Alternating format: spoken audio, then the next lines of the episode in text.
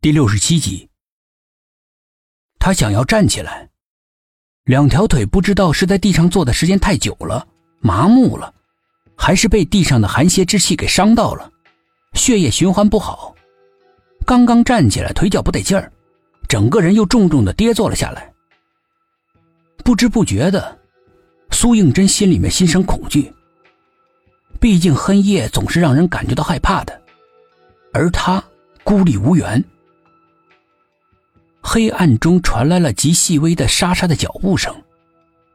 苏应真警觉的倾听着。慢慢的，他在地上爬动着，改变着自己的位置。他很小心，没有触碰到任何东西。轻微的脚步声离他刚才坐的地方越来越近，最后干脆停了下来。似乎是有人正在纳闷儿这里的人怎么不见了？苏应真的心一下子提到了嗓子眼儿，往远处爬着，尽量的离开这个看不见的人。夜已深，厂房里面越来越冷了，像是严冬。他屏住了呼吸，缩到了墙角处。他感知着，那个黑影似乎离开了。他是怎么离开的？如果连门都不用开的话，那他就不是人，他是鬼。正在苏应真紧张万分的时候，一道黑影突然窜到他怀里，一双绿油油的眼睛贪婪的盯着他。刚才的那只猫，苏应真一声惊叫，划破了夜空，将怀里的猫扔得远远的。那只猫在地上打了个滚就不见了。它跑哪儿去了？难道这里还有别的出口？苏应真揉了揉发麻的双腿，扶着墙站了起来，向刚才黑猫消失的地方蹑手蹑脚的走。黑暗中，他不小心绊到了一个什么东西，立刻发出山崩地裂般的咣当声。苏应真吓得立刻远离声音的发源地，静静的等待着。四周很安静，似乎没有什么东西被惊动。他继续的往前走，非常的小心。走到那只猫消失的地方，他停住了。太黑了，即使是有什么出口，也完全看不到。就在他一筹莫展的时候，一双绿油油的眼睛正仰望着他。苏应真这才注意到，那只猫是从地下钻出来的。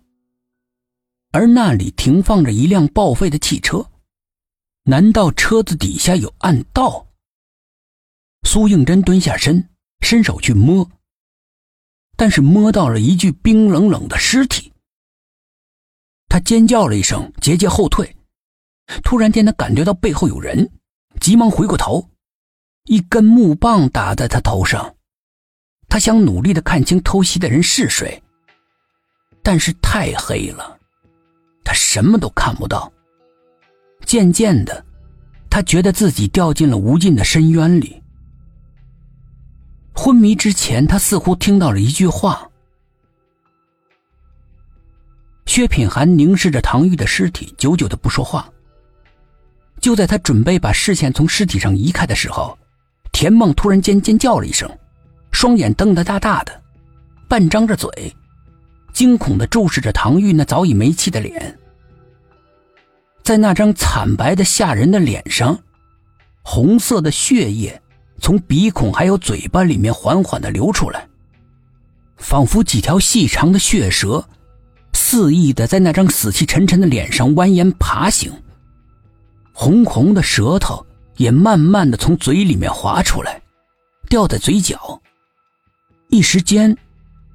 竟然给这张已经没有任何生命气息，但是仍然显得平静的脸，平添了几分诡异之气。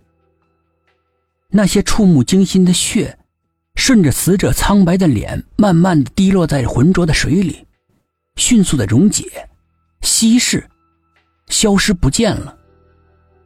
几个人看了之后，心里面像爬进了一只壁虎，非常的不舒服。